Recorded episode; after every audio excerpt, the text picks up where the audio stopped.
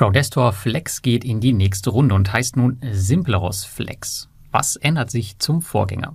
Das und vier weitere kurze Meldungen bekommst du in den heutigen Peer-to-Peer-Kredite-News.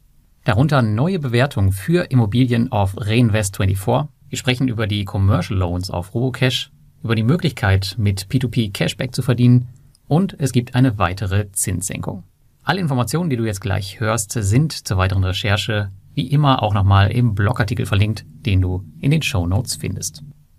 Und anfangen tun wir heute mit Reinvest24, denn die verschickten in der letzten Woche die Nachricht, dass es eine Neubewertung eines Mietobjekts gibt. Insgesamt 2,65 Prozent ist das Objekt im Wert gestiegen. Für euch als Investoren bedeutet das, dass der Wert eurer Anteile steigt.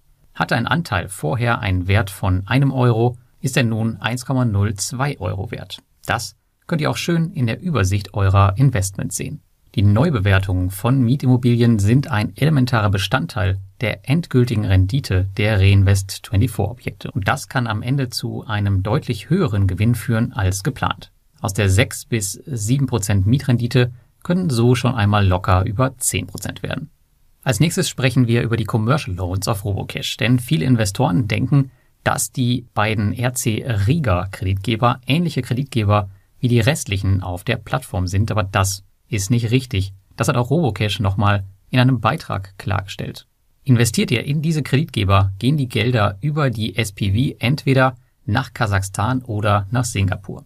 Im ersten Fall unterstützt ihr die Aktivitäten der Gruppe in Kasachstan, im zweiten Fall in Gesamt Südostasien. Als Kreditgeber steht euch hier also die Robocash Group direkt gegenüber, was die P2P-Kredite natürlich bei der Verzinsung sehr attraktiv macht.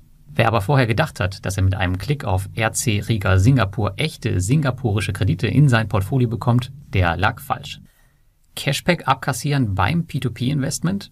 Das ging bisher nicht, denn bei den meisten P2P-Plattformen kann man nicht mit Kreditkarte einzahlen. In der letzten Woche fiel mir jedoch eine News auf, dass das bei einer der neueren P2P-Plattformen mit dem Namen Monestro ab sofort möglich ist, denn die sind eine Partnerschaft mit dem Zahlungsanbieter Stripe eingegangen. Über Stripe ist es wiederum möglich, per Kreditkarte Gelder auf das Konto einzuzahlen. Kombiniert man dies nun mit einer Cashback-Karte wie der von Crypto.com, zu der es erst kürzlich eine Anleitung auf dem Blog gab, könnte das ein schöner Renditepusher sein. Bei der Social-Plattform Kiva beispielsweise funktioniert das gleiche System ebenfalls.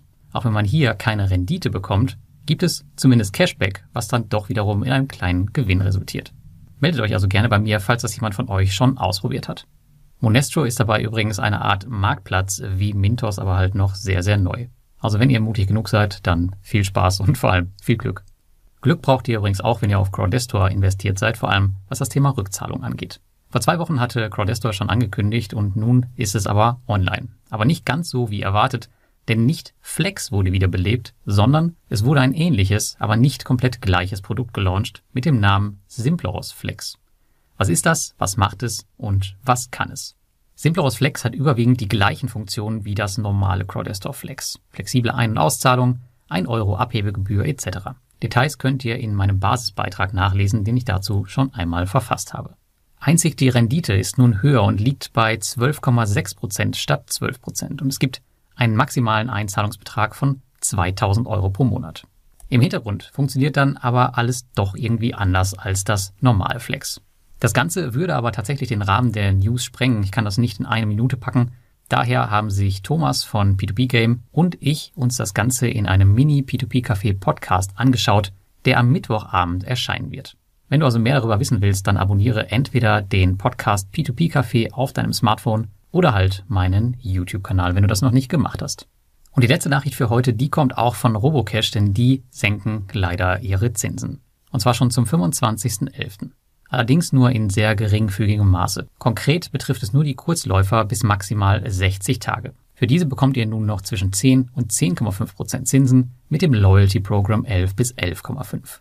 Damit folgt auch Robocash, wie eigentlich schon absehbar, dem allgemeinen Markttrend und korrigiert seine bisher wirklich attraktiven Renditen im Umfeld der Kurzzeitkredite ein bisschen weiter nach unten.